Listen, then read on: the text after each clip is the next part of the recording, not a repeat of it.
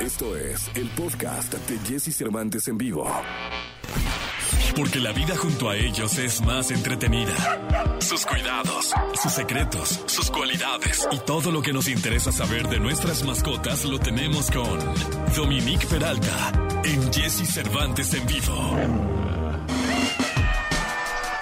8 de la mañana, 53 minutos. 8 de la mañana con 53 minutos. Es que aquí deberían de ladrar a la jaula. La jauría Está deberían de ladrar. ladrando, Ah, pero solo claro. Oscarito. ¿Quién ladró? Oscarito, ¿no? Oscarito, el Oye, te salió muy bien, Oscarito. Y Fíjate que Oscarito tiene la facilidad de imitar. ¿Ah, sí? No, hombre, pero de manera fabulosa. Eh, por ejemplo, imagínate que tuvieras, Dominique, que darle un consejo eh, para tus perros, ¿no? Oye, Dominique, fíjate que te van a llevar a la mañanera, este, a darle un consejo eh, para los perros del preciso.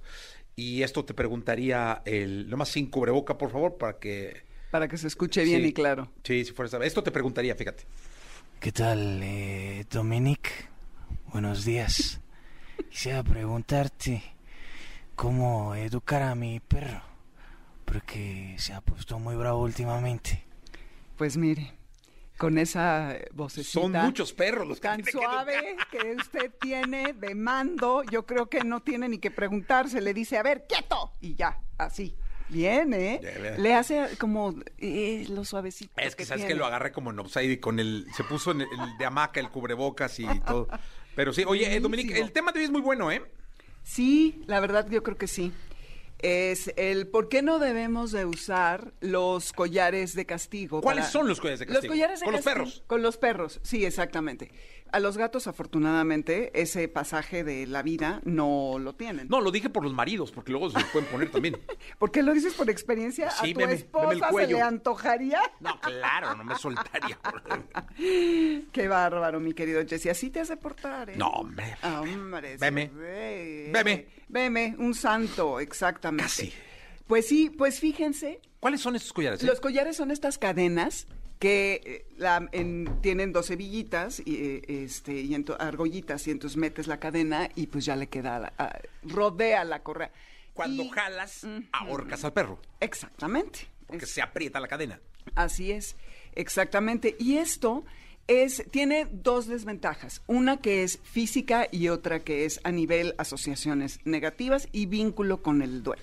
Entonces, el collar, como bien señalas, está diseñado para que cuando tu perro hace lo que tú no quieres, lo jales y ponerle este correctivo, ¿no? Entonces, ¿qué es lo que pasa? Que va contra la garganta. Entonces, físicamente lo estás ahorcando y lo puedes estar hasta asfixiando.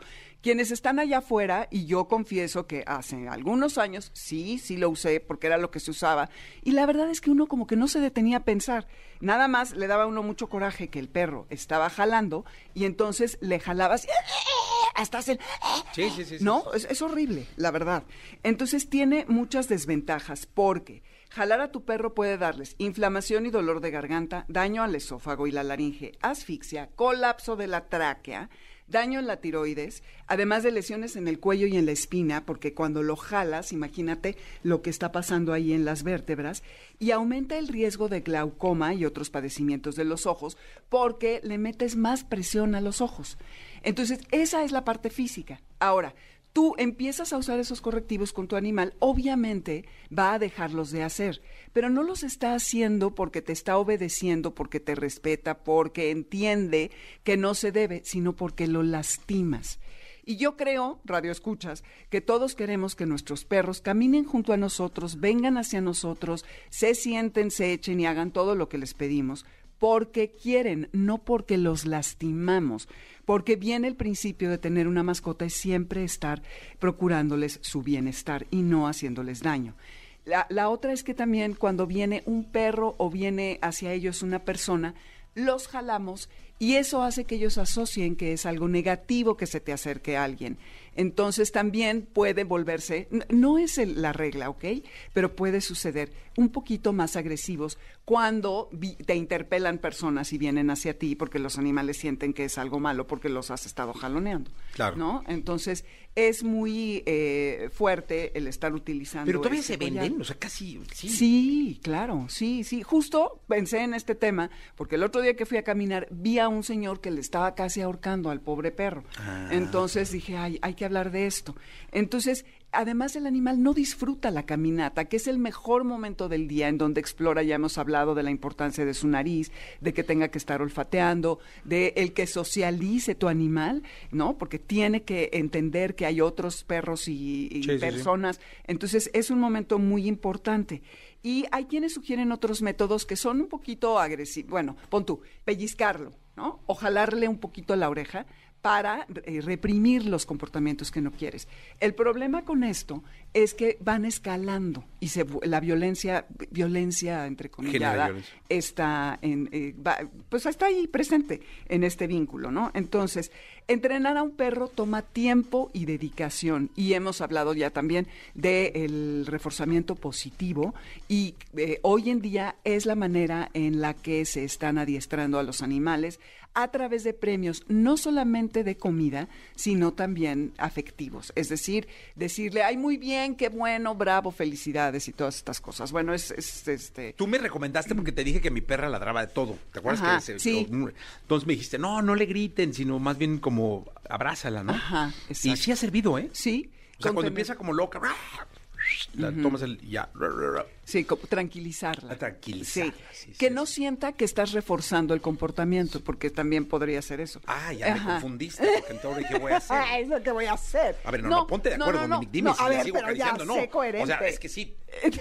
Primero, yo, a mí ya me iba jalando este asunto, ya no, me no, puse no, nervioso no, otra vez. No, no, no, porque lo que estás haciendo es que está ladrando y la estás calmando. Ah, eso es. Esa, esa, la energía, lo que dice este famoso entrenador, ¿no? De calm y collected. Si tú estás histérico, el animal lo siente y quizá piense No. que hay eh, peligro o algo. Entonces, por eso se pone Entonces más voy bien. nervioso. No, sí, vas Ya. muy bien, mi querido. Llevo como 15 días haciendo ese show.